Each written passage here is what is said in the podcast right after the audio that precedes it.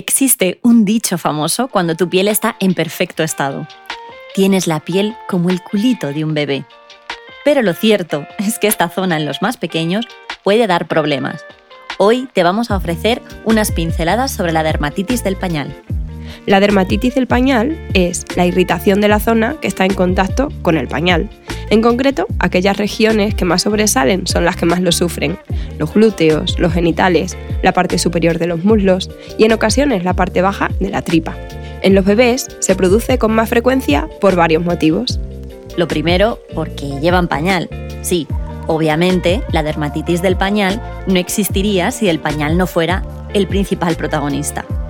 Pero además, en los niños confluyen varios factores que hacen que el roce produzca más daño. Su piel es más fina, está húmeda con mucha frecuencia debido a la orina y a las heces, e incluso sabemos que el pH menos ácido de la propia orina favorece la erosión de la zona.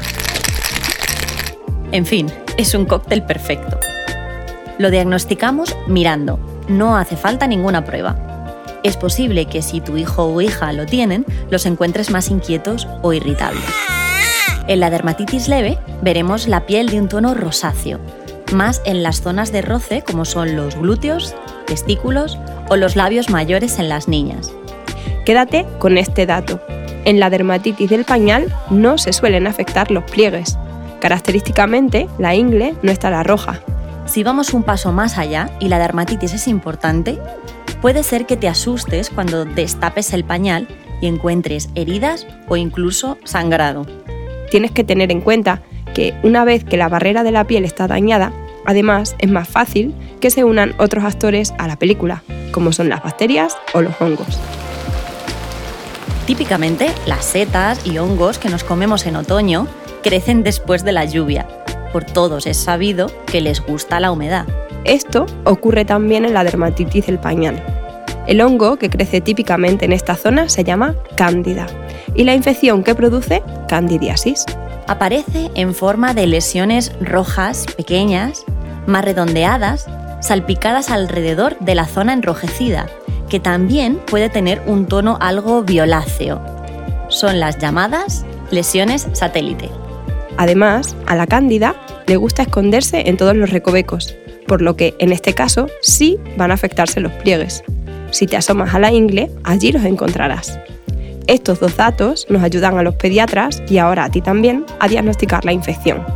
En otras ocasiones lo que aparecerán serán ampollas, costras amarillentas o un enrojecimiento muy exagerado, color rojo cereza, cerca de orificios como el ano. En este caso, lo más probable será que alguna bacteria esté rondando por la zona. Tienes que tener en cuenta que hay algunas situaciones que pueden favorecer la aparición de dermatitis del pañal. Por ejemplo, cuando están con una gastroenteritis y tienen diarrea o el uso de antibióticos por alguna razón. En estos casos, os recomendamos un cuidado extra y hacer aún más hincapié en la prevención. Y ahí es donde vamos ahora. Sabiendo el por qué se produce este tipo de dermatitis, también será más fácil adivinar cómo prevenirlo.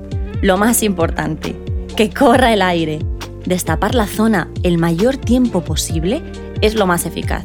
Dejar sin pañal al menos 10 minutos entre cambio y cambio puede ser difícil y quizás haya algún pequeño accidente que te haga coger la fregona, pero merece la pena intentarlo. Cuando la dermatitis es muy importante, incluso algunos profesionales lo que recomiendan es dormir sin el pañal con un empapador encima del colchón. Cambiar el pañal con frecuencia. Cuando se haga pis o caca, o revisar cada hora en los más pequeños o cada tres o cuatro horas en los niños más mayores. En la zona del pañal, además, se cumple eso de menos es más. Es decir, es mejor limpiar la piel únicamente con esponja y agua tibia. Si la zona está muy sucia, una gota de jabón neutro será suficiente, pero preferimos evitar las toallitas siempre que sea posible. Y tampoco recomendamos que se apliquen cremas o lociones con perfumes y alcoholes. Los polvos talcos no son recomendables para esa zona. Ahora hay una gran variedad de pañales en el mercado. Los que conoces de siempre, los ecológicos desechables, los de tela, como los que utilizaban nuestras abuelas.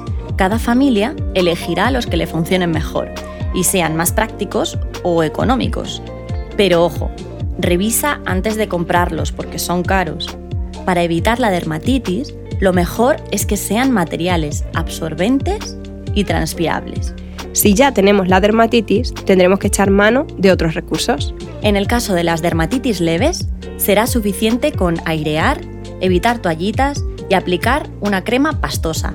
Cuanto más, mejor, para hacer efecto barrera.